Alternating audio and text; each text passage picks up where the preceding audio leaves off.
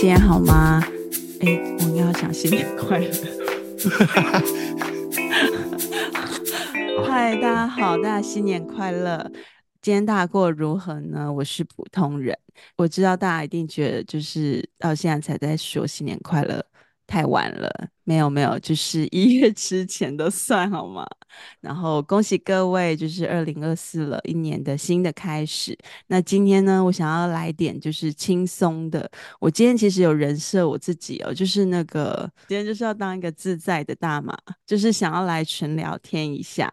然后上一次我跟草颜聊说，我们就是我们像网友一样见面这件事情很值得聊嘛，所以这一集我们就是要跟草颜来聊一下。我十一月回台湾啊、呃，发生的事情啊，还有跟草颜我们见面的事情，这样子，欢迎草颜。Hello，大家好。跟你讲哦，我十二月十十三回来美国嘛，我一直到现在，嗯、今天是几号？一月十一，我已经迷失在时间里快要一个月了。我有听你说，你这次那个调时差调的比较久，对不对？对，就是真的是那个浑浑噩噩，就调了两个礼拜，就是我人生最调的最长的一次。然后调完时差之后，到现在一路就是还是一样迷失在时间里。哦，所以你现在还是日夜颠倒，还没有调回来正常的那个睡眠时间吗？就是感觉一直在睡，我不知道是不是冬 天还是怎样，就是整个进入那个那个冬眠模式。哎、欸，其实我那个你回去之后啊，我也是忙了一阵子，然后到跨年快跨年的那一段时间，我也开始进入这样子的状态。虽然我没有就是呃跟你一样要调时差，对对对。那你在调什么？调体内循环？我不知道我在调什么哎、欸。哎、欸，就是这次跨年，我应该是呃从长大以来跨年最有感的一次，就是让我觉得呃二零二三年我有点。留念，而且不太想过完。我觉得可能是今年真的，你不要你不要 gay 哦，你只是你只是害怕面 对选举吧？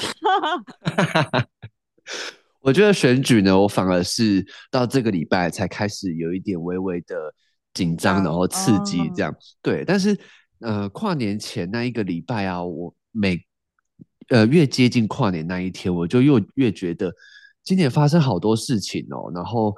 是不是这个年一跨过去呢，我就要所谓放下，或者是这一年所谓好的、坏的、精彩的东西，就是就是一个时间走，它就是过去了。我反而对今年要过去这件事情有一种很奇妙的感觉，不是说不期待，或者是我不想要跨过这个年，而是我需要去适应这个这个 come down 的感觉。好的，好像那个转化期嘛，转变期。对啊，对啊，然后我那几天啊，就一直告诉自己说，我其实非常期待二零二四年，但是我也不知道为什么我二零二三年要跨过的时候这么的不舒服，所以我那时候就是一直，我只要睡觉，我就会很难爬起来，嗯、就算爬起来啊，就好像也没有什么力气要做其他事情，我觉得好像有一种就是默默的，就是忧郁忧郁的感觉哦，萎靡萎靡的。嗯对，萎靡萎靡的。哎、欸，我最近也是真的好萎靡哦。嗯、你你是怎么样？就是感觉体内有一千只懒惰虫啊！我刚刚真的 睡，就是睡醒早早上嘛，才去我一个抽屉里尘把尘封已久的麦克风拿出来，还在想说，哎、欸，我的麦克风在哪里？你多久没有录音了？哦，就是回来到现在啊，而且我跟你讲，我现在已经我跨一个年，我现在真的不简单，因为我之前就是也就是一个月 前，我就是发那个邀请稿出去啊，或是呃给采访稿没有回应，或是不搭理我的人，我其实都会小小的失落、小走心，这样就想啊，为什么他们不要我这样子？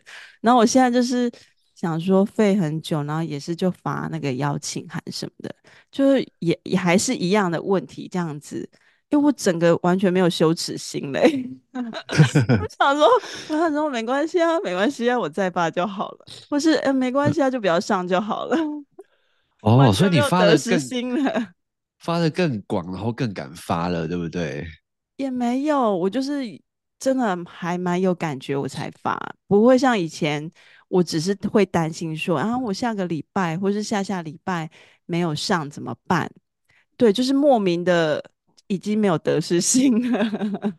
哦，我觉得你就是累这个吧。那时候你在调时差的时候，我想说，就是你来台湾，呃，就是也是短短的几个礼拜而已，还是一个月。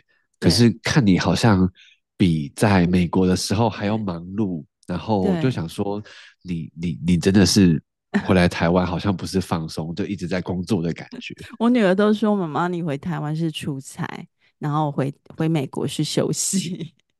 ”因为他们都觉得两种真的是那个双面胶啊感觉。因为我在台湾就是每天早上一起床，眼睛一睁开，我就是要冲出门，然后就是像无头苍蝇般的，就是一直在做事情这样子。然后回来台就是在美国，其实我的状态一直都是，就是一直会腻在那个沙发上，老板就在后院，就是就是很步调真的完全很慢，然后。每天就是一直在想着如何不出门，我就是真的会变很阿宅，两种极端，所以我女儿都说就是很担心我的状态。哦，那那你要不要说说看，就是你你回来台湾的时候有没有去了什么地方啊，或者是第一次有没有第一次去的地方？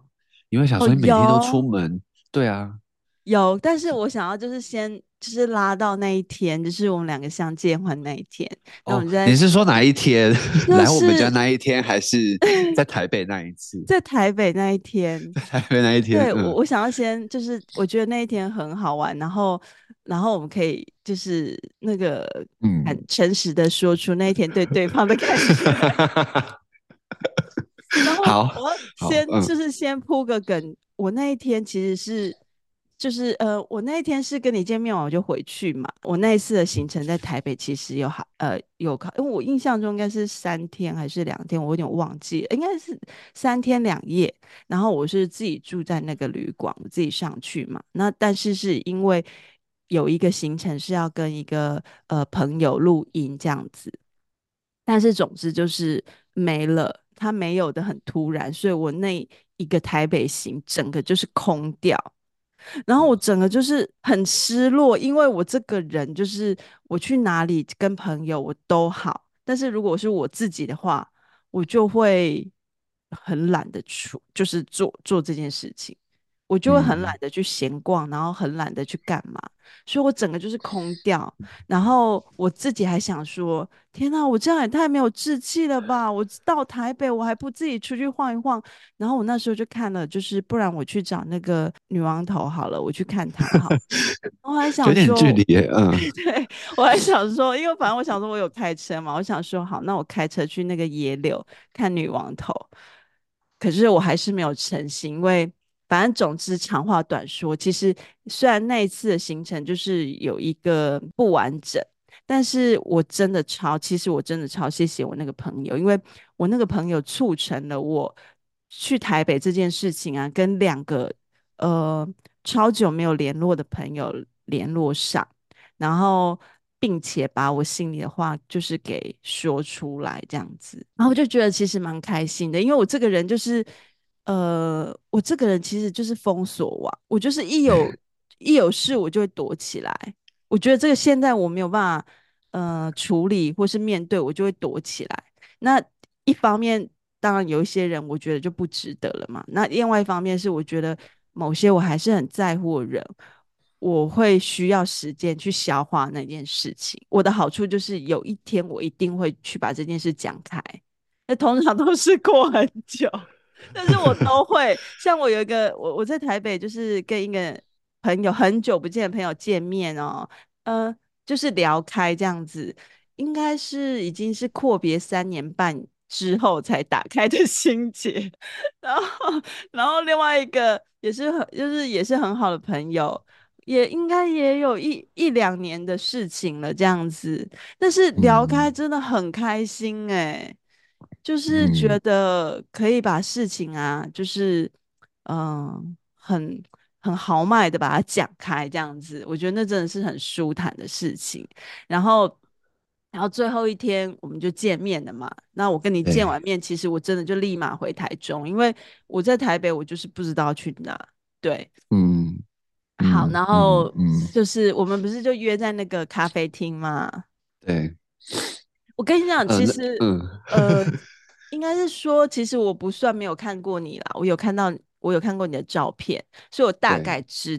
大概有一点感觉这样子，可是我跟你讲，嗯、我觉得你在照片里很亲，很有亲和力。是哦，是相反的。因为我们聊天有时候我们会聊说什么，你有时候都会觉得就是你没有表情，什么会很拍脸嘛。哦。然后我看到你的时候，我真的懂了，因为你你没有讲话的时候啊，就是你第一次被别人看到就是我的时候，我会觉得你看起来真的是有一种气场哎、欸。真的吗？你说我不讲话，还是说互动的过程那个东西会？就是纯纯外外表。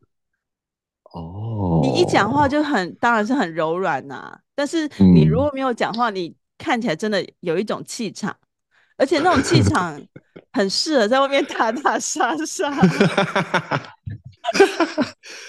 哦。就是你有一种，就是感觉，就是很就怕，就是有一种那种就派、欸。那种派不是那种，嗯、呃，不是那种凶，是有一种我不会讲哎、欸，那种气魄感嘛。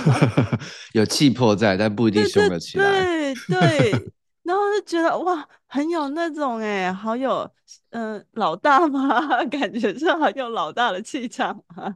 哦。对，然后但是讲话就马上就是你知道吗？就出戏了。就是你讲话就是啊，就是 很温和这样子。嗯嗯，哎、欸，其实这样子讲起来，我觉得你给我的印象也是相反的，因为我们一直以来都是透过 podcast，要么就是我们单独就是打电话聊天，然后然后文字讯息这样。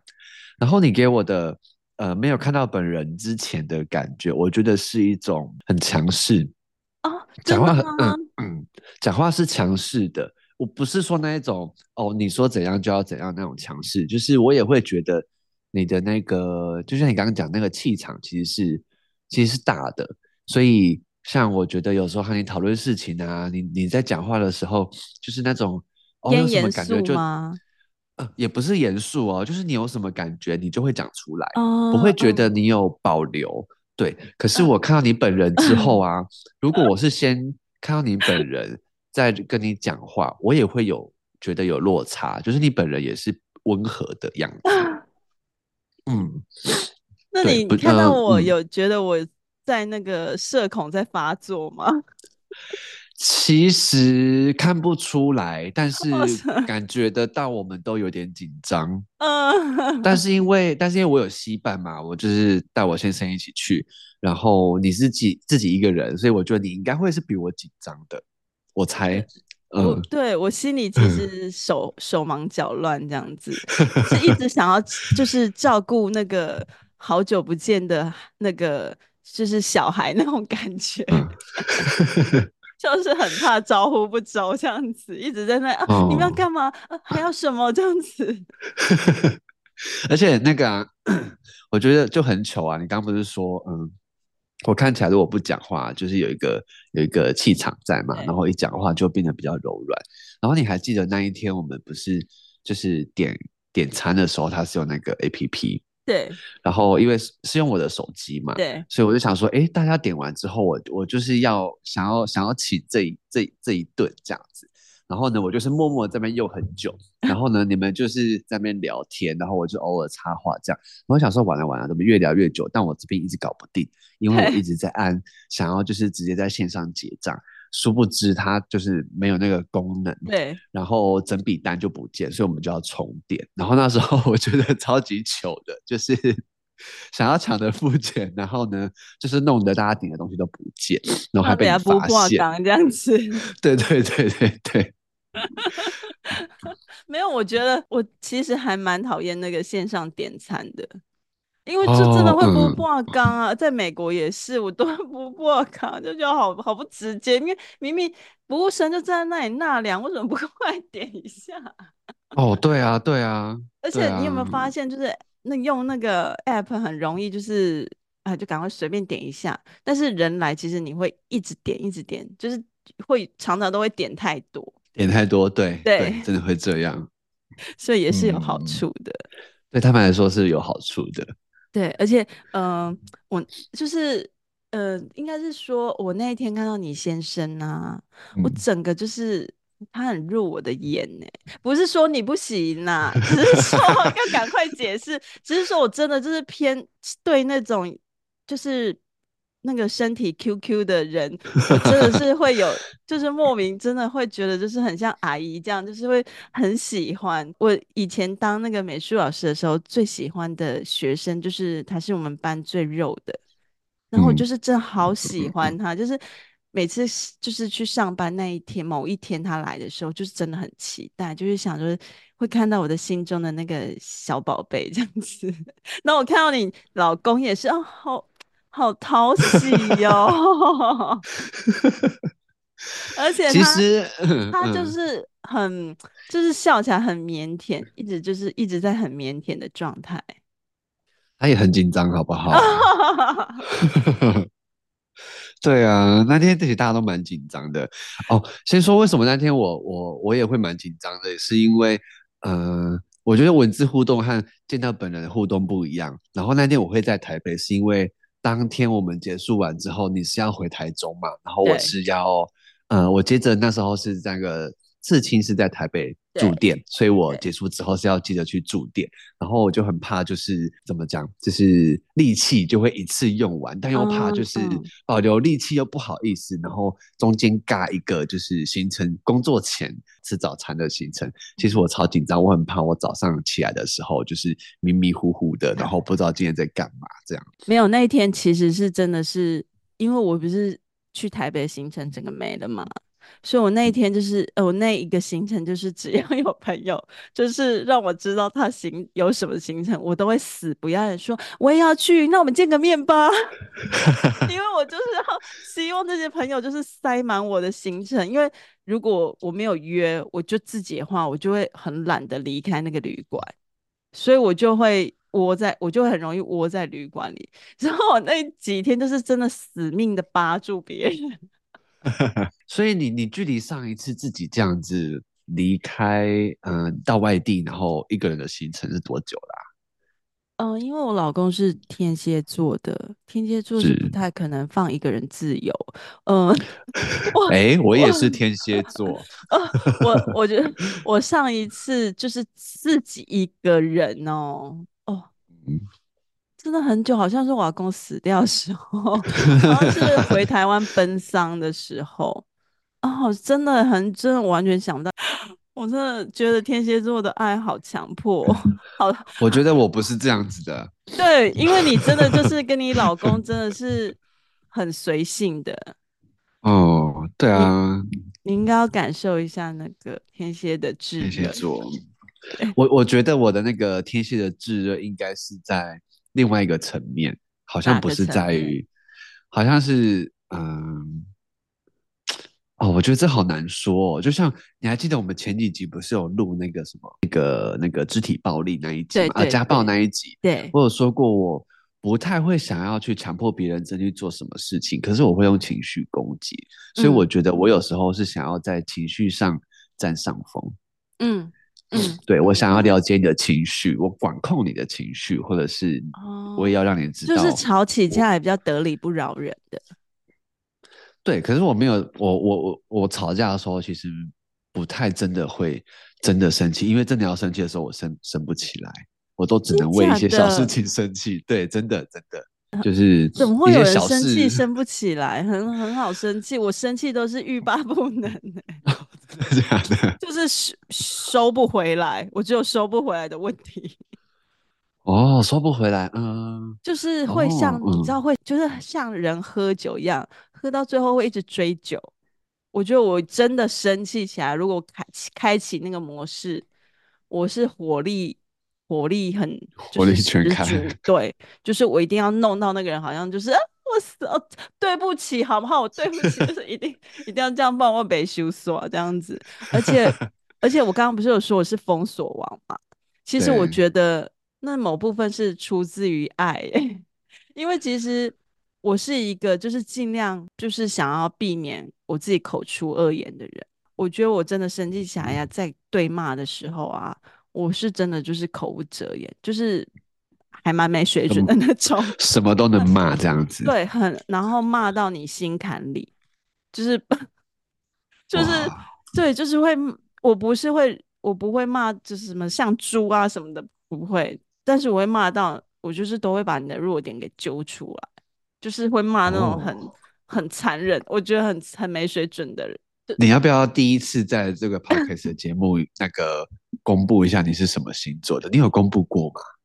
我我没有的，但是我是我是摩羯座的、啊，也是摩羯座。你知道我昨天才听那个唐启阳说，就是十二星座的小秘密。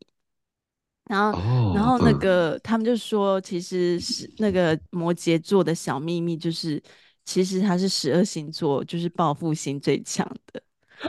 哇！就是说论坛都说，就是摩羯座其实他报复心就是其实比天蝎还要强。然后我想说，嗯，应该有吧？我就是被回戏这样子。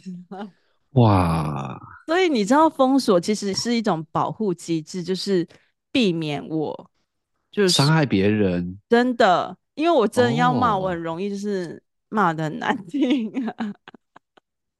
哦，哎、欸，这蛮奇妙的，哎，就是你自己也其实一开始就知道吗？还是你是比较后期才意识到这件事情？我小时候，我就是很会跟我阿妈对骂的人，我也很会跟我的亲戚对骂。小时候我没有意识到我是这样个性，因为我觉得小时候不就是还学不会礼义，还不懂那个礼义廉耻嘛。对，为什么你讲都好好笑啊？但是长大之后啊，我有发现，就是我觉得我人生就是充斥了极端。我要么就是什么都不 care，就是什么都好好很随性。可是我一旦真的就是踩到我那个线，我真的要启动那个生气，就是我的反差真的很大，就是我一定要就是吵到天崩地裂这样子。而且，嗯，我想看看，反正我骂人真的是，我觉得骂人这一块应该有造很多，就是我的那个口业这样。口业，就是下辈子可能要还，或是这辈子已经在还了，已经在还，已经在还了。对啊，我觉得可能就是有封锁这个动作，你才可以在跟被你封锁那个人，未来在某一些时机化解的时候，你们还可以再和好。因为如果你到那时候如果没有封锁，你就破口大骂了，也许这个友谊是很难修复回来的。嗯，而且我的个性是一定要说开，友谊才可以往下走。就是我一定要说开，嗯、我没有办法装没事这件事。所以就是不管过了多久，我们在就是相遇啊，我一定会把这件事说开。就算他要装没事，我还是会，我还是会主动提起。那、嗯、我觉得这件事情。我们俩，我觉得我自己才会真的没事。那如果是完全不想再看到那个人鸟那个人了，你知道我的做法也很极端，嗯、就是比如说人家会说，哎，那个你很，你有没有很，就是你多久没见那个小美啦？假设小美被我封锁这样子，然后就说，哎，小美是谁？就是我真的会失忆哦，我就真的会说小美是谁？我不认识她这样子。哦，而且我会禁止自己讲到任何小美的言论，即便是对她不开心的话，就是我一定要做到，就是这个人在我的心目中一点分量都没有，我连讲他的不是我都没有力气，我都不想，我就一定要这样子。所以我基本上真的被我讨厌的人，我一句都不会坑他。哦，对，哇，对我我对这些人致上我最。就是最高的敬敬意这样子。那你有为这件事情困扰吗？嗯，我们是不是有点偏题啊？别人比较困扰我吗？哦，别人比较困扰你。因为、哦、因为像我那个很久没见的朋友啊，我跟他就是，嗯、呃，他是我的男生朋友这样子。嗯。然后我们两个其实，呃，就是亲密的程度，真的就是也算是闺蜜那种等级，就是。他就是数一数二我的男性的好朋友，我就是真的没来由的就不见了，然后一次不见就是三年半起跳，连我养狗他都不知道。然后，然后他他就是我们就是聊起天或是见面的时候，他就是真的会直接就是先破口大骂我，他就说你真的很过分哎，你这个人超没水准的啊，就是就不见了这样子。然后我就会跟他说，其实是有原因的，然后我就跟他说，然后跟他道歉这样子。然后我觉得对别人来说，应该很多时候别人都会觉得是毫无头绪，因为毕竟白目的人不会知道自己做什么白目的事。也是的，也是哦。对，我们都会觉得，哎、欸，好，没为什么没有怎么样这样子？可是其实就是就是，请你们扪心自问好吗？没有啦，没有啦。我觉得就是单纯把我当神经病就好了。那就是那一次是你去台北是第一次，你的就是快闪住店嘛？你那一次的就是体验怎么样？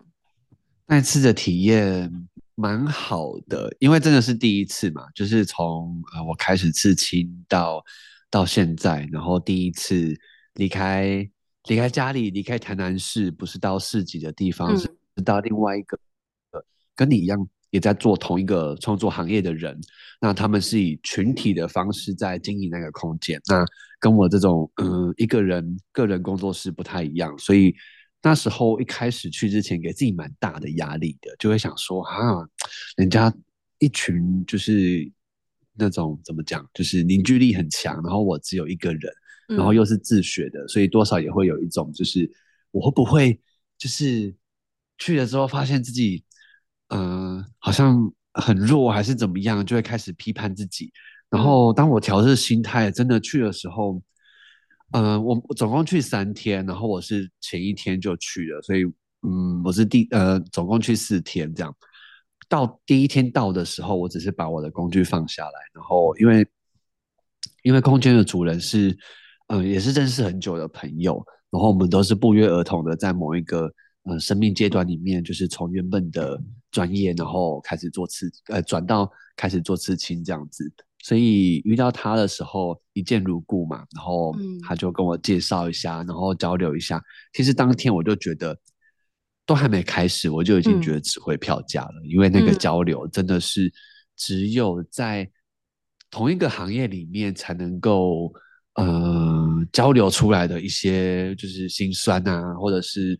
呃，难处啊，等等的，或者是一些资讯的交流，并不是说哦，你一个人你是自学，然后你是个人工作室，你获得的经验就会跟别人不一样。这是我这一次去呃驻店学到的最大的、最大的呃突破我的不自信的视角吧。对，嗯、就是他们学的东西是从他们经验里长出来的。嗯、那我们做这个自己的。经验长出来的东西，你去做交换的时候，其实我们互相都可以学到一些东西，我觉得这蛮棒的。嗯，就是还是要那个出去刚刚博弄起来。对啊，还是保暖一下。我也是因为去了之后回来就想说，哇，这样子的感觉很棒哎！你有同事，你有一起进步的伙伴，我未来。二零二四年，我有想要这件事，想要想要也想要做这件事情吗？还是我想要体验更多驻店的可能？我觉得这也这件事情也开始慢慢在酝酿在我的呃创作里面，所以我我还没确定，但我觉得我还蛮期待最后的之后的走向的这样。嗯，那你要不要也说说你要来美国，就是你要住店？哦，住店美国，住家住你家，住住家住家美国没有住店美国有 啊，你不要讲的那么落地好不好？我们要保养一下，就是就是在这里跟大家说，草颜就是四月多也会来那个旧金大旧金山的地区，San Jose 就是来这里驻点然后快闪刺青，所以有兴趣的朋友请私讯。他或是我这样子，对对，其实嗯，对我刚刚才买完机票，对啊，就是四月的时候就真的会形成了，而且那时候我们那个啊，一开始说就真的就是就是因为真的要去你家住住家刺青这样子，所以这个局才就跟你讲，不要说那么多。我刚刚还私心想说，那我们就先说地点保留，就你跟我说住家刺青。哦，我把它讲出来了。没有啦，我住你家啊，然后刺青可以再看。对对对对对，我们是走温馨路线的。我们走温馨路线，然后一样，就是可能有一个大妈还会在旁边炒饭，说：“哎，等一下中午要不要一起吃？”然后递饮料啊，或是什么的这样子，就是落地款的这样子，一点都不时尚。嗯，真的哎，哎，其实我觉得我蛮紧张的哎，为什么？就是呃，认识你这部分，因为你你回来台湾的时候，我们其实就见了三次，我们刚刚也只是讲了第一次见面的那个过程而已。然后认识你越多，我我发现跟你互动，我越来越不紧张。然后紧张的是，我第一次要去英语系国家，第一次要去美国，然后那些机票啊，或者是签证啊等等的，其实之前我都没有独自的自己去处理过，嗯，所以这一次都一个一个跑，我觉得整个过程很有成就感哦。然后才发现，我居然在今天 买了机票，然后就只是为了。一个去年三月还是几月才 认识的一个，就是录 podcast 的女子。啊、我我觉得我们的关系超复古的，就是一直都是那个语音啊，然后文字啊，就是然后后来真的见面了，嗯、就像网友一样。然后后来又说，哎，那要不要见个面？这样，然后是坐飞机这样子，就是好复古。对啊，而且不夸张，你是我就是朋友里面哦。就是第一个，就是专程来找我的，因为我很多朋友都说什么，嗯、就是一定要去美国找你呀、啊，就是找我玩什么的。可是就是讲十年都没有人真的来找，十年，然后我都会跟我就是好朋友说，好姐妹说，就是如果你们按照你们之前一第一年的承诺，就是你们真的会来找我。这十年你们已经去过十个城市，因为我每年搬家，我就说，哎、uh. 欸，你们真的就是亏大嘞。然后我这样一等就等十年呐、啊，没人来催我。然后我想说，天哪，好感人哦，就是草原要来找我了。啊，那你会不会紧张？我不会啊，因为我，嗯、因为在你家还是对对，而且我就是一个什么事情我都可以说，哎，那就约我家。就是哦，对，我是一个，就是觉得 在家里很方便的人，就是什么我我不会介意别人来我家，所以我就是就是家里就是很像一个那个公开的场域这样子。哦，好，我真的蛮期待，因为我一点想象都没有，嗯，真的，嗯。而且你是不是完全不户外运动的？我一定会带你去爬山欸。可以，愿意去到国外，我完全可以跟跟你一样，就是。啊、呃，来到台湾的时候，就是每天都出门。啊、我在国外也可以这样子。可是我跟你讲，说到这一点，你跟我说你是阿仔啊，我真的吓到哎、欸！因为在台湾，就是台湾大家普遍嘛，普遍住公寓。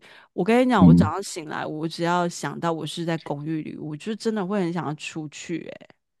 就是会想要去一个，嗯、就是有没有，就是比较开阔，就是可以走动的地方，这样子。对。然后，然后你跟我说你是阿仔的时候，我就想说，天哪，怎么很难得？但是我到就是我去台南找你的时候，我就懂了，你家真的太舒服了。我觉得我 如果住你家，就是那个环境，我应该也可以跟美国一样变阿宅。哦，嗯嗯，因为你家真的是太美了。啊、因为因为你刚刚在说的时候啊，我其实可以理解你的心情呢。就是你住那个呃那个洛杉矶的时候，因为我也是搬来这里之后开始越来越宅，是因为我发现，因为现在住的这个空间，它满足了我很多我觉得好玩的地方。所以我会一直待在家里面，但是如果我是之前住的环境不是像这样现在这样子的话，其实我也是都会，嗯，每天都至少要出一次门。但现在我可以，嗯对，我现在我可以好几天都可以不用出门。真的诶，我也是，嗯、我都是 对啊，而且，嗯，而且啊，那个你上次来是因为来找我刺青，如果你你你不是来找我刺青。你是说要来台南玩，然后问我哪里好玩，哪里可以走走的话，我就会很紧张。因为因为我也没有什么在出门，我不是说台南不好玩，因为我也是台南人，所以嗯、呃，我很难去界定别人的好玩跟我的好玩是是的落差在哪里。我的好玩可能是去到一个我觉得很特别的空间哦，那个空间可能是。呃，朋友开的店，我喜欢那个氛围，所以我觉得那里好玩。嗯，嗯，但是有有有些人的好玩，可能是想要去好几家不一样的咖啡厅，这种的好玩我可以理解，但是我就会想不出有哪几间可以去，甚至我自己都没有去过。哎、哦，对，我发现呢、啊，你跟我一样、欸，哎，像我就是我到一个地方啊，我屁股就会不想动。嗯嗯嗯，我就会想要在那里，然后就窝在一个地方。但我知道很多人是。这个点完就说，哎、欸，好，那我们再去某一个地方吃个小东西，然后再换下一个咖啡。听说那间咖啡的什么好喝，然后就可能会一天就跑个三到四间的甜点店跟咖啡厅这样啊。那个我自己本身我也没办法，我就是很容易一屁股坐下 就不想动了。嗯 对啊，你去了一间店，如果这里很好，你可能就就会待着，一直坐，一直坐，然后一直喝东西这样子。对对对，然后就是再加点这样子，就会容容易就是、嗯、啊，就加点就好这样。我也是移动能力比较弱的那种，就是很懒。嗯，而且我们来台南的时候，我们因为因为我刚我自己的玩法是这样子嘛，或者是我那个探索新的地点的模式是这样，所以我完全都是靠着。呃，其他朋友来台南的时候，跟着他们玩，我反而是跟着他们才知道，oh, 哦，原来台南有这个地方，可能就会变成我的口袋名单。然后下一次想不到要去哪里，但是想出门的时候，我们就会自己去这样子。我反而是借由外地朋友来，然后跟着他们玩，然后去探索台南的。不然平常，尤其是前几年啊，就是真的没有那个动力想要到处到处走，因为。台南人太多了，我觉得观光客也很多，嗯，所以看到要排队，通常就会避开六人，哎，我也是，哎，我真的就是只要看到有路队，嗯，我就会说闪了，就是先闪了。嗯，我我真的就还蛮怕那个人蛮多的。一些朋友来，我其实是觉得蛮苦恼的。比如说，我就会说，那你们找你们想去的东西，但我可以带你们去，我可以跟你们去。然后我可以去想路线或者是交通方式，但是你要我想怎么跑店或者是哪一家好吃，我觉得我会犹豫不决到我我我会不知道选哪一个东西。我觉得你你会不会得失心太重？我觉得也有一点哦，就是端不出，很难真正端出一个东西推荐。嗯，对。那嗯、呃，我我像我自己这一次回来，我就真的有发现我，我我的那个口味已经就是烂掉了，因为 我我这一次回去，我才慢慢意识到，就是我的口味已经变得很重口味，因为其实老外的饮食口味啊，不管是美他们自己美式的啊，或是什么意式的啊，或是。呃，这里有很多，不管是台湾菜或是中国菜嘛，其实真的口味有的都很还蛮重的。然后你就越吃越口味就越重，就咸就要到很咸这样。嗯、然后我回去吃什么，嗯、呃，那个叫阳春面，诶，我就会觉得就是没有没有味道。然后我自己说就是偷加一点什么酱油跟盐这样子，就是真的没有味道。我。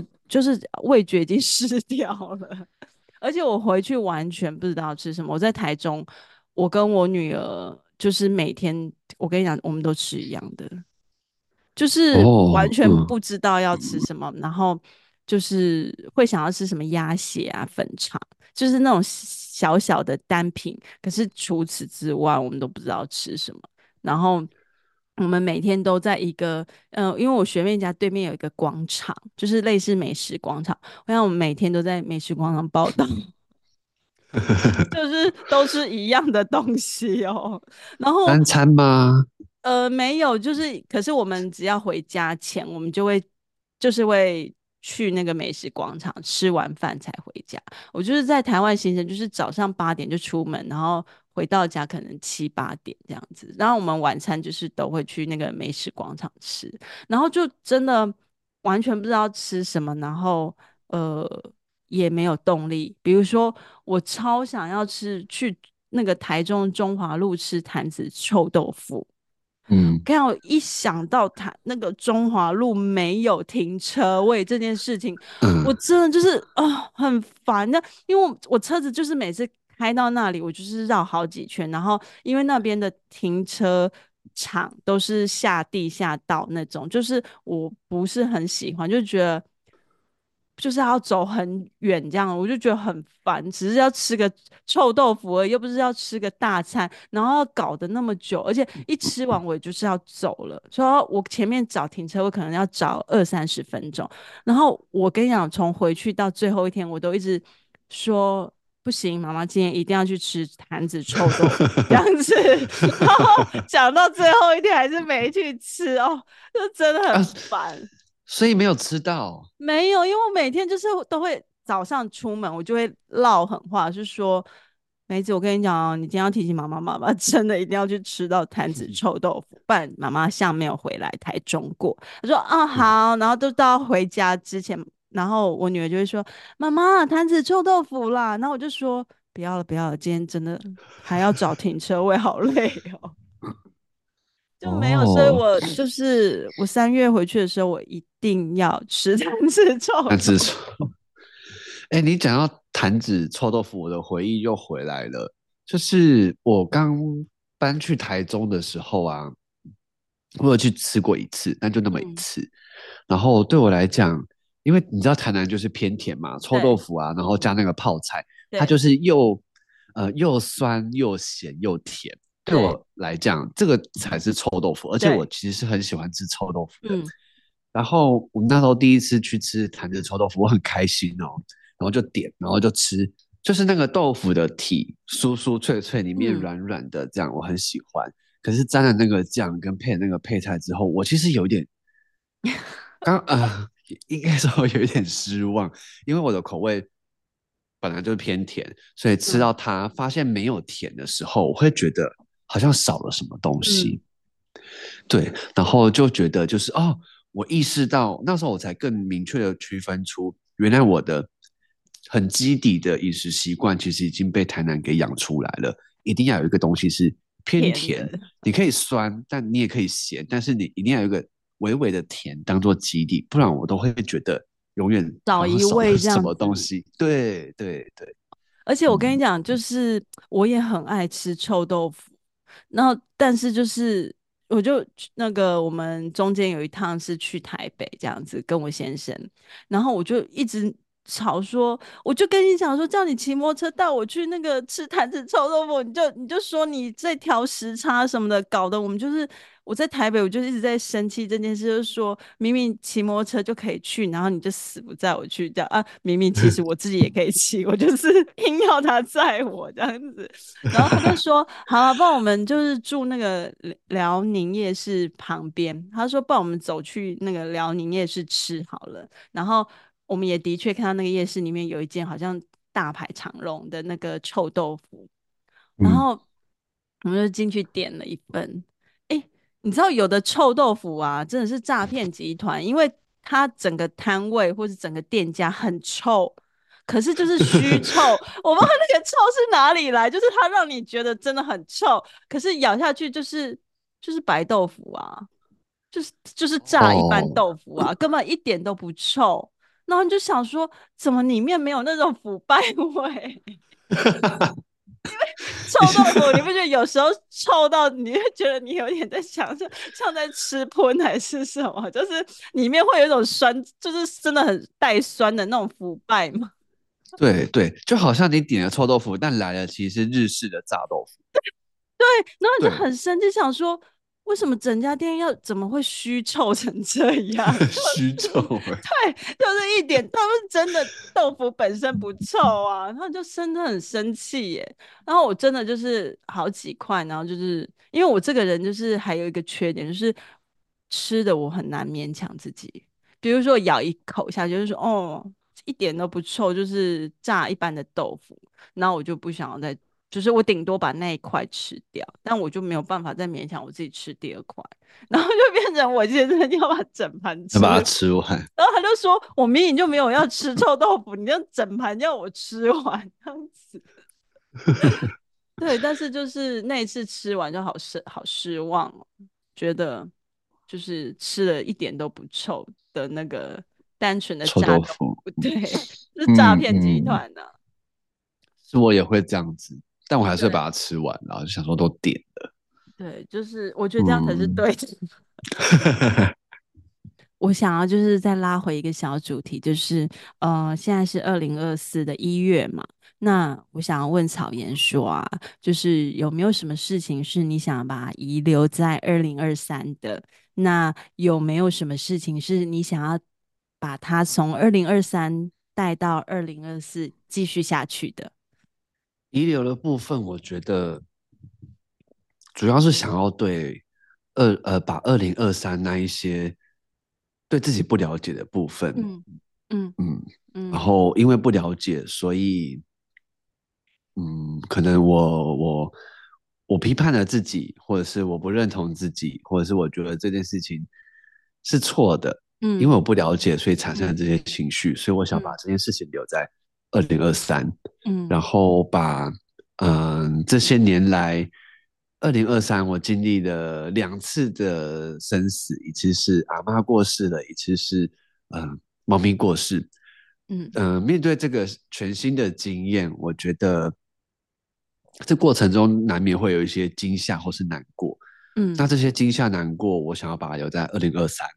嗯，但是到年底的时候，二零二三年底的时候，我才发现。我其实是想要把它带到二零二四的，就是因为有这两个经验，让我去认识了不同面向的自己，发现，在悲伤里面跟惊吓里面，它其实有好多的面向。那这些都是呃，我成长认识自己的一些必经的过程，所以我也很好奇这些东西带到未来的时候，它会为我长出什么样子的面相，或是不一样，在跟我原本的个性。就是掺杂在一起之后，它会变得有比较多的层次，所以我是也想要把这件事情带到二零二三。那，嗯，还有一些，比如说刚刚讲的住店啊，嗯，开启了我呃呃探索了个人工作室之外的可能性。这个部分，我觉得我很期待它在未来会变成什么样子。也许对外的合作变多，然后以及。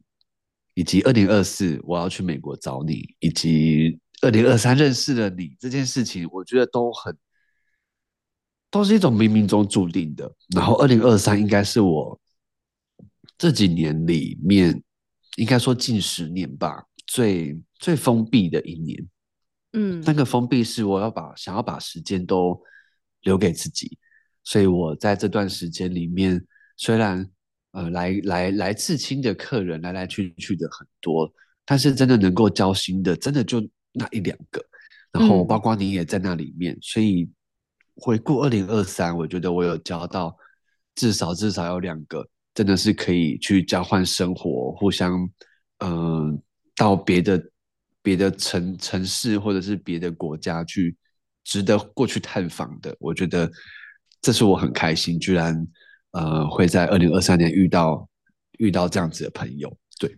而且我觉得你刚刚讲这是还真的还蛮珍贵的，因为呃，我觉得啊，年纪渐长，交朋友这件事情真的会变得很难，就是不是那种就是那个蜻蜓点水这样，当然那样子都很好交，只是说真的可以聊比较内心的事，然后聊生活。我觉得年纪。越来越大，真的好难哦。就是，而且你会比你年轻的时候，你会觉得就是时间很多嘛，就瞎聊。可是，就是年长之后，你会嗯没有耐性哎、欸，就是你会对这个人，嗯、你你会觉得你应该要给他多少时间，可是通常走不到那个时间，就是你会觉得哦不对，就是感觉不对，然后你就想删。我个人是这样，就是我没有。我我没有办法有足够的耐心去培育一 段友谊，所以真的就是、嗯、对，就是就很容易，就是你会觉得说我们都还好这样子。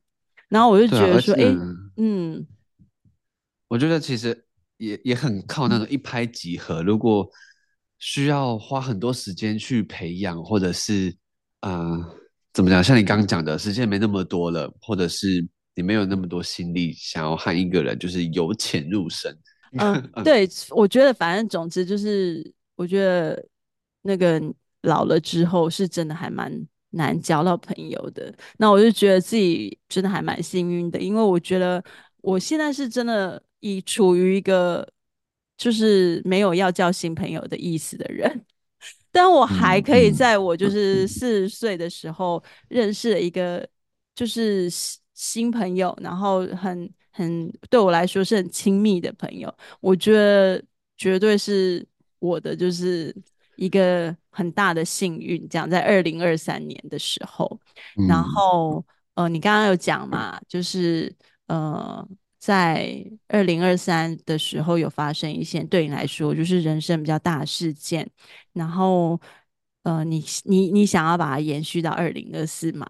然后你说那个部分，我就有想到，我最近就是就是在家里都那个腻在沙发上，然后因为我们我们这里最近就是还蛮冷的，像我今天早上起床就只有两度，我真的好久没有那么快离开床，因为我要赶快，所以我要赶快找麦克风了，不然我真的都是躺在床上躺好久，就是不想要离开床这样子。嗯、然后我要讲的就是我最近就是。就是又把那个就是之前看不下去的星座书拿来看这样子，然后里面就有讲到一段，我觉得就是真的很很不错的形容这样子，就是有一个人就问了一个呃，就是写这个星座书的作者一个问题，他说：“可以请你多聊聊二元性吗？”然后这个我就说是老师好了，然后老师就回答说：“嗯、我在黑板上画了一个圆。”请问一下，我创造了什么样的二元性？然后学生就说：“呃，你创造了里面跟外面。”然后老师就回答说：“对，在我画这个圆之前啊，你没有发现这两个都不存在。”然后老师就接着说呢：“我们做的一个决定，就是在我们选择及没有选择的选项之间呢，它就会画出了一条分隔线。”然后我们不断的画线啊，我们就会处在一个充满对立的世界，因为我们一直在选择嘛，然后就我们就一直不停的画下那一条线。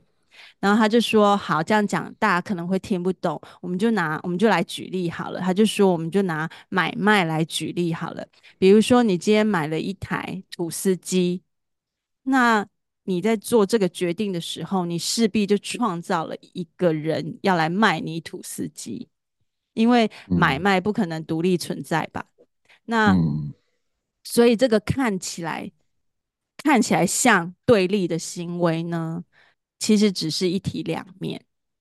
那我们都会觉得，好像这个就是我们的世界永远是对立的嘛。不是对就是错，不是善就是恶，这样子。可是对立的感觉是比较紧张的，比较有张力的。可是其实你去细想，这个看起来像对立的这件事情，其实只是一体两面。所以啊，就是一体两面，就是造成什么样的结果？就是你刚刚说的啊，你你有很多在二零二三的事件下产生的。彷徨啊，或是伤痛。可是，当你有这个感觉的瞬间呢，其实你也制造了一个另外一体。那另外一体就是你会在里面逐渐感受到它带给你的获得或是强壮。诶，有没有觉得突然心灵鸡汤了起来呢？没错，对，然后。老师就接着说啊，他说，比如说有人他越是强调真善美，他每天都在呃讲着真善美的事，其实他有可能越执着于丑恶之间。那有些人越渴望成功呢，其实他可能为自己创造，其实是他越害怕失败。然后这件事情呢，就是也让我想到一个我最近发生的一个小故事，我觉得。很感人，但我又觉得。就是基于这个个人隐私，我没有办法把整个完整的故事讲出来，这样。但我就是讲很小小片段，就是我最近有一个个案的，呃，两个人之中呢，有一个人就是很突然的离开，可能就是那种三五天之内就是的离开，就离离开人世了这样子。那呃，就是我跟这个离开。已经离开人世的这个灵魂沟通呢，他就是从一开始到呃到后面都一直在强调旅行这件事情，就是旅行啊旅行这样子。然后最后一次的沟通，我有跟我就是用电话沟通，跟在世的人沟通这样子。然后我就跟他讲说：“哎，请问一下，呃，你们两个有要？”去旅行吗？这样子，因为因为我不会知道他们的事情，我都是我只是一个听的人，所以我不会知道这个关键点，或是说到底这件事情代表什么意义。我我我自己在猜说，会不会是他们好久以前有提过说要一起旅行，或是他们有提过说他们在未来要规划什么这样子。然后他就说有诶、欸。然后我就说，因为他一直在强调旅行，我就在想说，你们是不是要去哪里呀？他就说，我们真的要去哪里？那我就说，哦，真的哦，那那你还会想去吗？这样子，我就问他，因为我觉得这个旅行对这个离开的人，好像他的意义代表的很深，这样子。然后电话那头的人就跟我说，嗯，他不是在过去谈。也不是要未来好久以后的某一个时间点，而是在现在。然后我就说，现在什么意思？嗯、他就说我们机票跟旅馆都已经订好了。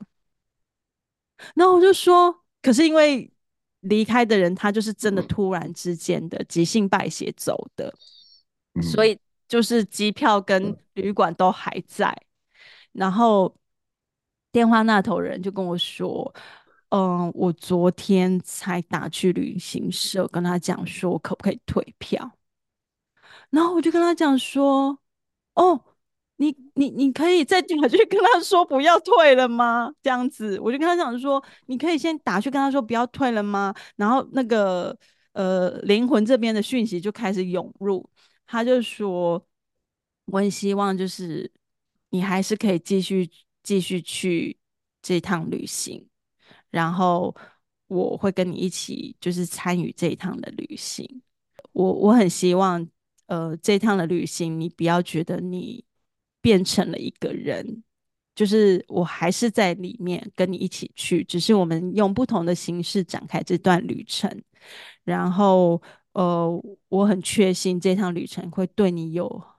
很大很大的意义，就是对这个活着的人来说有一个很大的意义，而且它可以帮帮助你，呃，跟我的关系有一个加速的呃转化，可能是某种释放吧。我觉得那个灵魂可能要讲的是这样子，然后我就觉得好感人，因为。我一直以为是他们未来可能有说哦，几岁的时候他们要出国玩，或是成只是一个对话这样子，但没想到就是一个现在进行式。嗯、然后说：“嗯、那我要那那那我真的要去退吗？”我就说：“呃，如果你不介意自己出去，在一个现在这个这么艰难的时候。”嗯，我当然会觉得我是鼓励你的，因为他跟我通电话的时候还在办后事嘛。然后我就会觉得我，我我刚好那段时间在看着这本书嘛，我就觉得，就是当然离开是一件很难过的事情，可是你不觉得，就像是刚刚那个书里那个老师讲的，就是画下那条线，虽然我们看到的是悲伤这个。东西，可是它绝对有另外一体的东西在等着我们去探索，或是瞬间它也给我们了，只是我们没有要马上看到的意思。然后，我就觉得，嗯嗯、我就跟他讲说，我觉得好有爱哦，就是就是这个离开的人，居然是用这么大的祝福来，就是祝福你这样子，然后他也是觉得就是当然很感人啦，然后也有很多伤心这样，但是就是就是常常有一些事情，如果我们愿意去松动自己的角度，我觉得一定可以看到更大的风景，这是真的。嗯嗯，我觉得你这个故事讲得很好诶、尤其那个那个远也很棒，就是我也在去年。就是呃，猫咪跟阿嬷离开的时候，我也呃一开始是因为因为阿嬷跑去找你讲话了嘛，所以你也替，嗯、就是你替阿嬷传话了，对。然后这是我没有当时候没有想想过的，因为甚至我知道你有这个能力可以去为我传话，如果我想说什么的。的时候，嗯，但我没有没有想说要做这件事情，但是很意外的是，阿嬷居然你们没有见过面，然后阿嬷也不知道不知道，就是我有认识你这件事情，但他居然知道要去找你，透过你来传话给我，这件事情在当下对我来说是很是很强而有力的一个强心针，嗯，他提嗯，因为这个传话跟你跟你的这个互动提醒了我。要用不同的角度去观看，呃，这整件事情。嗯，所以从后面我才开始去微调，就是把把意念不是放在你这个当下正在处理这些事情的一些一些很，那怎么讲？这时候我反而是在那个当下告诉自己不要这么落地，因为在那个落地的现实里面，你只有悲伤。那如果你可以往更宏观的视野去看的话，如果我也相信灵魂，我相信这些感受的东西的话，我反而是那时候要告诉自己往这边去感受吧，这会有助于我。那确实就是那一段时间用这样子的方式，也替我消除了很多就是实际层面上身体带给我的那种惊恐或者是悲伤。嗯，然后到后面其实我会不会在这边？灵性出轨啊，就是 我其实都在梦里面 和阿嬷互动，在这些互动跟对话里面，我放下，我发现我放下放的很快，嗯，然后有时候会难过，会突然很想念阿嬷，可是我发现那个难过不是一开始的恐慌，嗯的难过，而是你身体会难过，但你知道你们还连在一起。嗯，有时候阿妈在梦里说，她其实一直都在陪伴我，知道我在度过什么样的阶段，然后有前前后后有正式跟我嗯道别，然后她知道我需要什么样子的语言，嗯，知道我喜欢什么不喜欢什么，她都透过用这样子的，因为她其实也知道我很铁齿吧，所以她必须拿一些佐证，用这些佐证来跟我互动，我才相信原来是真的阿妈来。梦里面跟我互动，所以这中间我也开始松动了自己某某部分，我一直很想要压抑的那一种很感受层面，然后有一有一点敏感体质的状态吧。对，我觉得这是我今年透过阿妈而重新认同自己的一个过程。我觉得这一点很重要。嗯，哎，那我问你啊，就是你刚刚有讲到佐证这件事情啊，我觉得。就是我今天一直很想讲这件事情，就被你先，就是被、嗯、被你先引出来，就是 就是我发现呢、啊，人真人们真的很需要佐证这件事情。然后其实我也可以理解，因为呃，我们假设我们去付费，然后就是做这种通灵，我们也很担心我们被骗嘛。当然你，你你的部分的佐证，我觉得比较像是。认识自己的过程吧，这个佐证嗯对你来说意义比较不一样。只是说两个字放在我这边的话，我也会一直在思考这件事情，因为嗯，就是很很很常来找我的人，他们都很需要佐证。然后我就，然后我都很想要跟他们说，就是因为他们就是会会说什么，啊，如果找错人怎么办？就是对啊，就是同名同姓的人那么多。如果你找错人怎么办？然后或是各各类比较人性化的想法这样子。然后我就是在想说，这个佐证的意义是什么？因为，呃，你们是怕，呃，如果我自己是客人的话，我是怕我被这个人骗吗？这样子，我是怕我被他骗钱吗？嗯、或是我是怕我被他骗了我的时间吗？然后我就在想说，我我其实有时候有的个案会一直很想要佐证很多事情。其实我真的都会略不耐烦的，很想要，嗯、很想要跟他说，你就不然你就放过我吧。就是 哪来那么多东西可以佐证？而且我又没有要，我就是已经没有收你的钱，我也没有，就是我也没有要骗到你的钱这样子啊。就是就是不要一直要佐证，好不好？但其实我也可以理解啦，嗯、就是那个佐证。你还是希望说你确认到说那是真的你的亲人，可是我真的很想要问大家，就是说你们有没有想过，你们真的会觉得有一些五四三的阿飘会乔装成你们的 就是亲人来回答吗？嗯、你懂吗？就是这件事情对他们来说，嗯，我觉得没有什么意义啊，他们都有自己的事情要忙，不会。用这个方式来说什么？而且如果你听到的话都是很舒服、很有爱的，好好，比如说好了，有有一些人要通妈妈好了，那嗯，他后来又觉得可能不是妈妈，这不是我妈妈，我不觉得这是我妈妈。可是这个世界上有不会有第二个人讲出那样的话？那不是妈妈，那是谁？你懂吗？就是谁会来想这些话？就是我自己会觉得，就是其实如果自己过不了自己这一关的人，真的不要轻易的去通灵呢，因为佐证、嗯。嗯、我真的要一直佐证不完这样子，就是他会很像前面他会这样子一直在不断的考验你，比如说，嗯，那你感受一下我妈是怎么走的，然后你可能跟他说，嗯、哦，可能大概是哪里这样子，然后他又会马上丢一个问题说，那我妈发型是什么？然后就想说一直在佐，哦、很累，真的很累，就是一直在佐证这样子。然后好像你都都全部答对了，你才可以真的去通。然后我就觉得那样子好累哦。嗯，如果从我的角度来看这件事情的话，我其实有我判断啊，比如说我认识你，然后我也有其他朋友也会跟你。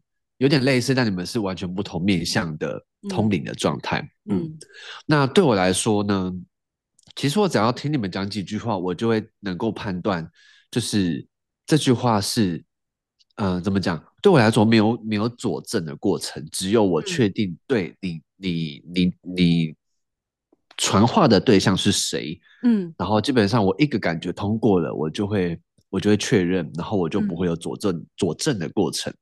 那刚刚讲为什么我自己需要为我自己佐证，嗯，然后最后讲到认同自己，是因为我其实不太相信自己的感觉，嗯，所以我会很强烈的，应该说从小时候吧，我会强烈的想要证明自己的感觉是什么，嗯，所以对我来讲，当我有一些呃呃临界的体验的时候，我会花很多时间来过滤这件事情，因为。我没有别人可以跟我一样站在同一个角度去判断这件事情，嗯、所以我对自己是严格的。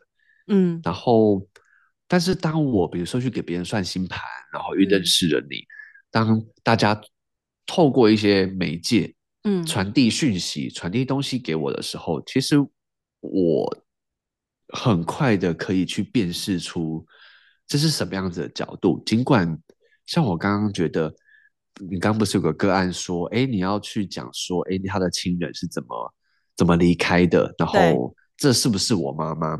我觉得这个这件事情很很诡异，就跟我的小孩不可能做出这件事情。我的小孩很乖，他很会读书，所以不可能犯错。这个角度其实是很单一的，完全有时候是他同时可能也在质疑的是，他认识了他妈妈，或者是他的离开的这个对象。到底他认识的是不是全部？对，你讲到重点，我就在想说，嗯、对，每个人都有把握，真的可以，就是真的了解你，你所谓你的亲人，或是你那个人嘛？就是你真的是，嗯、你真的，你有把握，你真的百分之百认识他吗？嗯嗯，对啊，所以我觉得，嗯嗯，我觉得那个模糊的点就在这边。对，而且我记得哦，不要讲那么复杂好了。就比如说我们家四只猫，然后其中一只猫过世嘛，嗯，但其实后续我们都也没有去做任何沟通，但是他在离世之前有去做沟通，嗯，然后因为我们是两个人养四只猫，所以我们对每一只猫的大部分的印象都会是百分之呃八十趴重叠的，但是就会有剩下二十趴。我认知的 A 猫跟我先生认知的 A 猫可能会有落差哦，所以当我们如果也请宠物沟通师沟通了一些问题，嗯、那这个问题如果是落在那二十趴里面的时候，我们怎么去判断？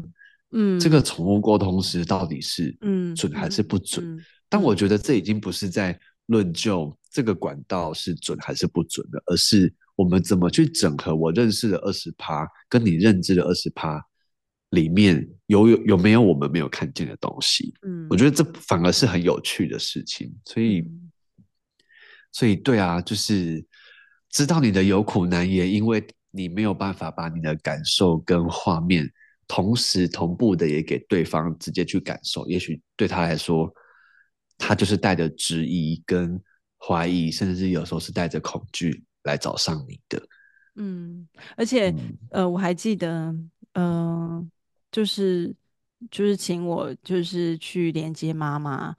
其实我觉得这个女生也是算是我，就是帮我上了一一课很大的课，因为呃，经历她之后，我真的瞬间就是变强壮，因为我在他面前 哭的要死要活，然后就是过了一阵子，他跟我说：“那不是我妈。”就是我确我确我确定你通的不是我妈，我不知道你通的是谁。这样，我跟我一开始真的是玻璃心碎一地。我想说，我是在那里哭、哭什么啦？就是哪一个人就是就是路边的阿飘干嘛这样？就是没有人会这样，而且。我也我也没有在那个过程中给他什么指令啊，比如说你就呃就是去吃，就是买一个牛排给这位小姐还是什么的，也没有任何的。嗯、我想说，真的是心里很挫折这样。但是我觉得，我就是回过头来反省一下这件事，我觉得也许这个女生她只是还没准备好而已，她嗯。觉得他很想念妈妈，他想要听到他想听到的话。我只是没有，我只是刚好没有说出那些他想听的话。那其他的话，也许会需要让他试着去改变他的生活。这点来对他来说真的是太困难了，在那个时间点。所以如果否认，那就没事啦，就什么都不用变。嗯、对啊，那我觉得没有谁对谁错。但是这样的经验对我来说真的就是很有帮助，因为自从他之后，我就是完全可以理解，以后如果有人跟我说这样的话，我就真的不会，就比比真的可以理解了啦。嗯，对啊。但是就是前面的那个玻璃心。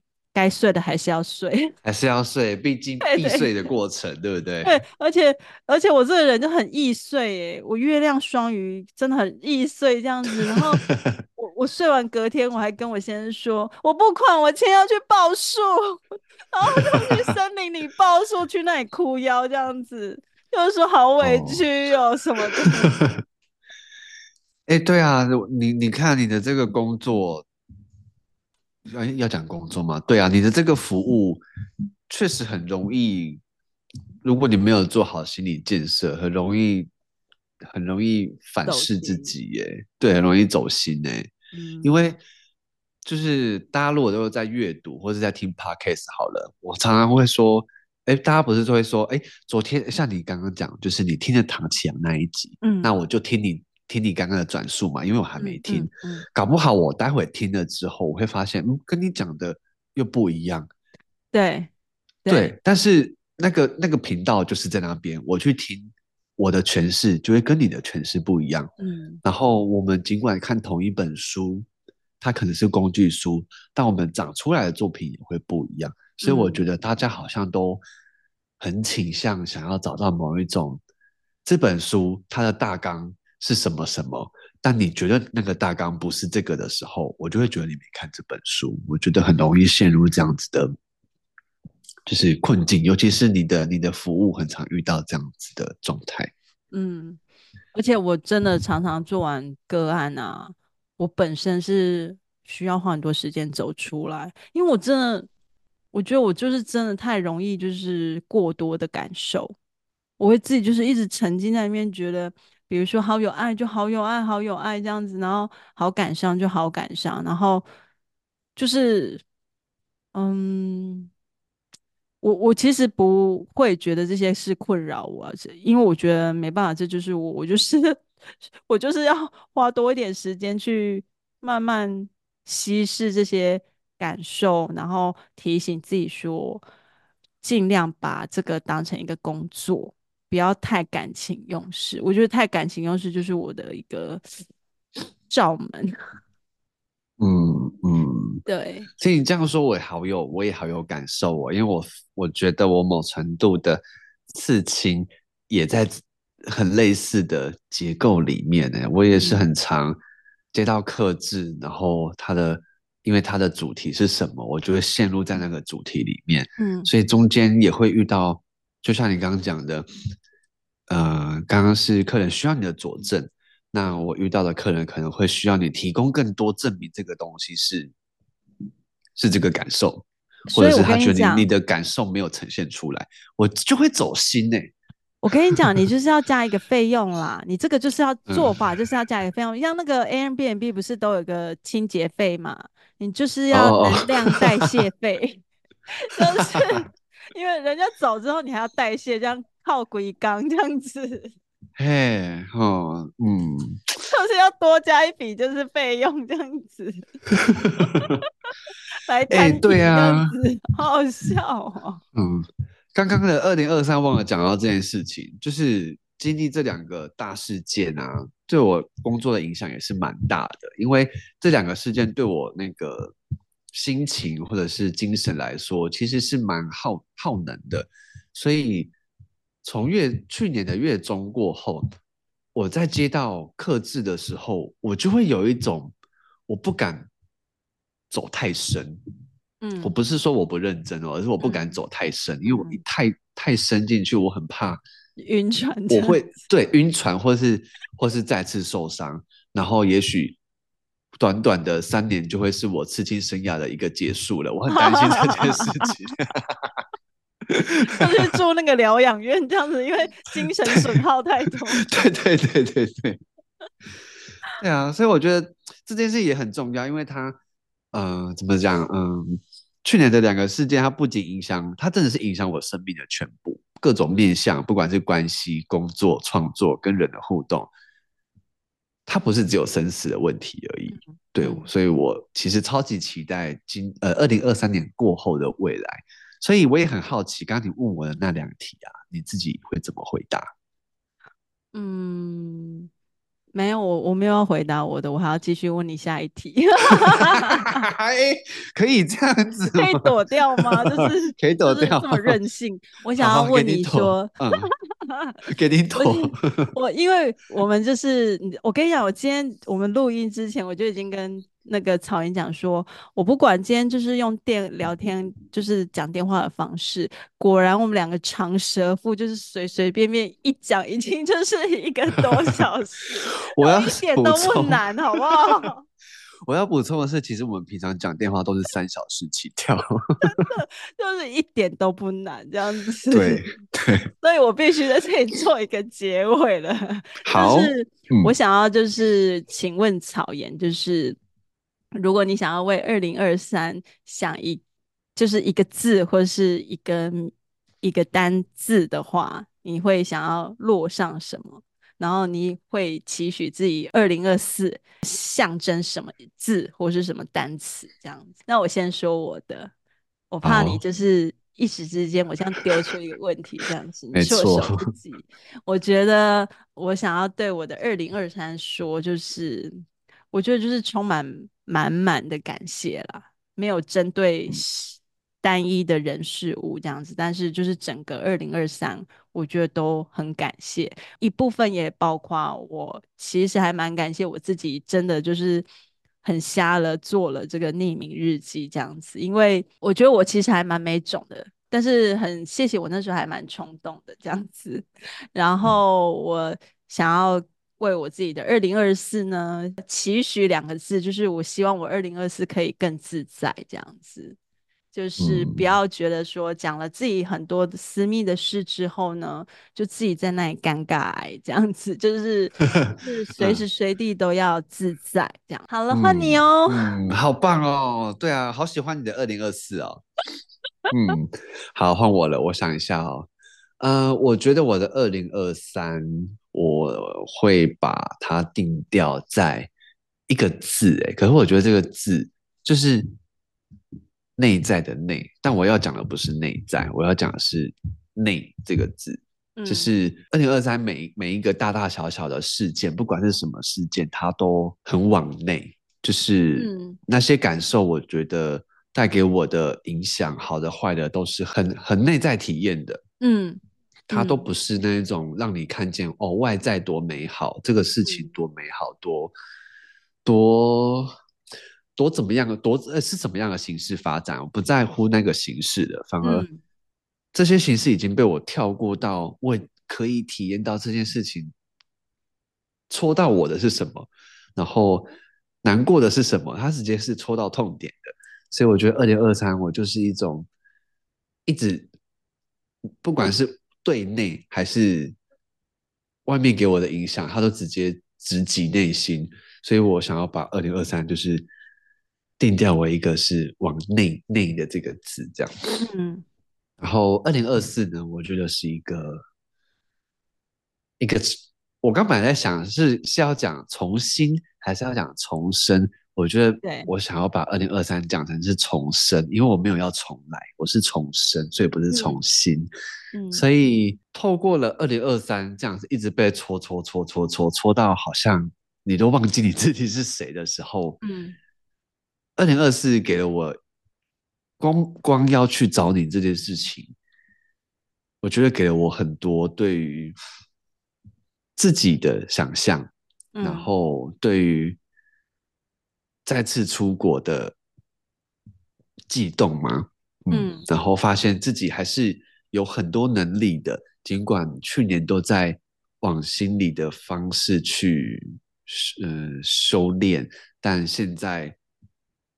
在这一年，我可以用重生的方式重新体验再次活过来的感觉。我可以付出所有行动去国外，或者是为自己想做的事情做全新的行动方式吗？嗯、对，我应该是这样子。嗯，有点滴滴答答啊，但是 希望大家可以听得懂，因为对啊，没有啦。嗯、我跟你讲，我你刚刚在讲的时候，我就在想说。耶因为上次就是出海看鲸鱼啊，我的就是其他的家人已经下重视跟我说，就是他们没有要再陪我去看金鱼了，因为他们都吐得要死要活。我在就在想说，耶，我要把草颜拖去看金鱼这样子。我很爱哦，可以哦。哦，我跟你讲，金鱼真的是超疗愈的，嗯、真的看过之后忘不了。那那个那一趟船开出去到回来。有两个小时吗？超过，好像超过，嗯，应该有到三个小时。那他会卖晕船药吗？没有卖啊，你们要自己吃。哦，自己吃，我们自己买自己吃。你上去再吃来不及了。你就说你还不如说就是带几个呕吐袋才够。可是我跟你讲，哦、我那一趟完全没吐。呃，我本身也是很蛮容易晕船的，可是我其他的家人都有吐。嗯就是都有晕这样子，然后我就发现，只要你 够兴奋，你好像可以去抵消那个 晕。因为其实你就是我不知道台湾，因为台湾没有坐船出海过，在美国你坐船出到外海啊，是还蛮久的。然后那段时间对我来说，我我觉得我有点害怕，因为真的什么都没有，然后就觉得有点恐怖。其实是你你好像在克服那个恐惧的过程这样子，然后到就是外海的领域，然后鲸鱼这样子，你就会觉得哦，天哪，我真的尖叫到旁边的弟弟一直翻白眼。啊啊，好兴奋哦！因为我其实一直很想要看亲眼看到真的鲸鱼，对，所以我觉得我我我的兴奋是可以是可以被抵消的，应该可以。嗯，可是还是就是还是要吃，然后那个药就是不吃白不吃啦。是只是说我们上次真的太赶，我们没有就是完全忘了要吃晕船药这件事。可是我觉得反正我第二次就是已经有前车之鉴，就是我觉得还是吃一下比较好，因为有时候浪真的还蛮大的。嗯，对啊。好，那我们今天呢，就是这种两个阿朱。呢，就是时间也差不多啦，就是整个已经聊到太久了这样子，然后我们就祝福呢，就是大家一定要好好的迈向二零二四，然后大家都可以活得就是平安健康这样子。那我们今天就到这里，拜拜，拜拜。